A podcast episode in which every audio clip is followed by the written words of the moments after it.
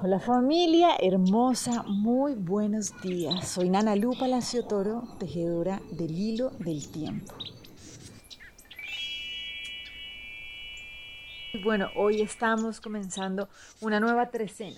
Entonces, vamos a comenzar a abrir una puerta donde vamos a comprender qué es esto de la alquimia sexual, ese poder co-creador que habita dentro de nosotros.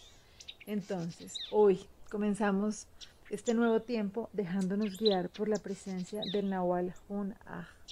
Y nos viene a traer así como una claridad fundamental y así como nos lo decía el gran maestro de maestros Jesús es realmente es tan sencillo no como que por los frutos los conoceréis. Entonces miren que lo que nos viene a decir este Nahualito hoy es como necesitamos tener conciencia del poder co-creador que habita dentro de nosotros todo el tiempo estamos co-creando nuestra realidad, ¿sí? nos guste o no nos guste lo que estamos viviendo. Pero entonces, para saber realmente cómo movernos, qué paso seguir dando, sencillamente necesitamos aprender a observar. y Vamos a observar cuáles son los frutos que estamos cosechando. Entonces, vamos a permitirnos hoy estar muy atentas, muy atentos de nuestra vida realmente. ¿Y qué aspectos de nuestra vida generan altos niveles de bienestar? ¿Cuáles no?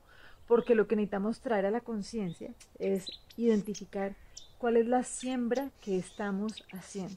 Y es como que si yo estoy sembrando espinos, pues no voy a poder cosechar una cosa diferente. ¿Listo? Entonces, hoy es realmente poder estar atentos, pero aparte de esto, dar un paso más adelante.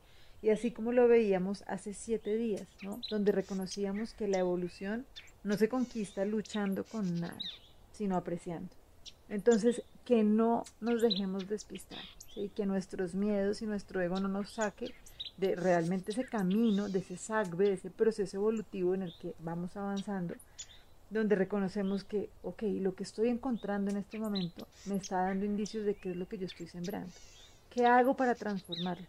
Pues permitirme apreciarlo, ¿sí? porque claramente trae una joya poderosa que necesito aprender a leer o si no me la voy a encontrar una, dos, tres, cuatro infinitas veces hasta que ya llegue tanto cansancio, así que muchas veces llega hasta inclusive en niveles físicos muy desgastantes donde uno dice, ok, voy a poner atención. Entonces aquí la invitación es cada vez oigamos más fácil, que no nos tenga que doler tanto, que no tengan que llegar enfermedades crónicas, que no tengan que llegar alteraciones crónicas también a nivel emocional, sino que realmente podamos fácilmente entrar en esta claridad de que para transformar una realidad necesito sencillamente poder apreciar.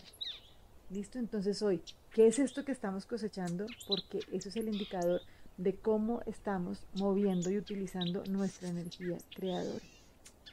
Entonces, para recordar algo fundamental, y es que esa esencia poderosa, equilibrada, ya habita dentro de nosotros entonces hoy vamos a trabajar con la lección del curso de milagros que nos viene a recordar lo siguiente. Dice, tan solo puedo atacar mi propia impecabilidad, que es lo único que me mantiene a salvo.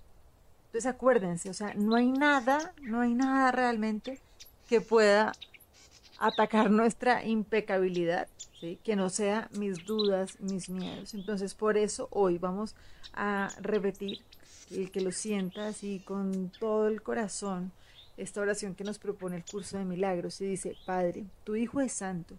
Yo soy aquel a quien sonríes con un amor y con una ternura tan entrañable, profunda y serena, que el universo te devuelve la sonrisa y comparte tu santidad.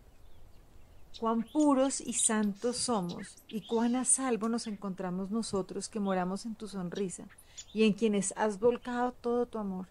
Nosotros que vivimos unidos a ti en completa hermandad y paternidad y en inocencia tan perfecta que el Señor de la inocencia nos concibe como su Hijo, un universo de pensamiento que le brinda su plenitud.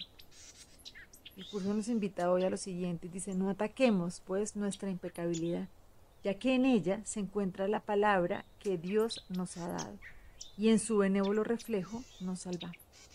Entonces, bueno, hoy poder ver los frutos de lo que hemos venido sembrando, pero no desde el juicio, ¿sí? No desde criticarnos, no desde poner sentencias de dificultad, sino realmente tomar la decisión de poder apreciar para que esa siembra que hemos venido haciendo, si no es la que queremos cosechar, pues sencillamente podamos apreciarla para poderla transformar. Les mando un abrazo gigante y los invito a que sigamos tejiendo el hilo del tiempo. Chao.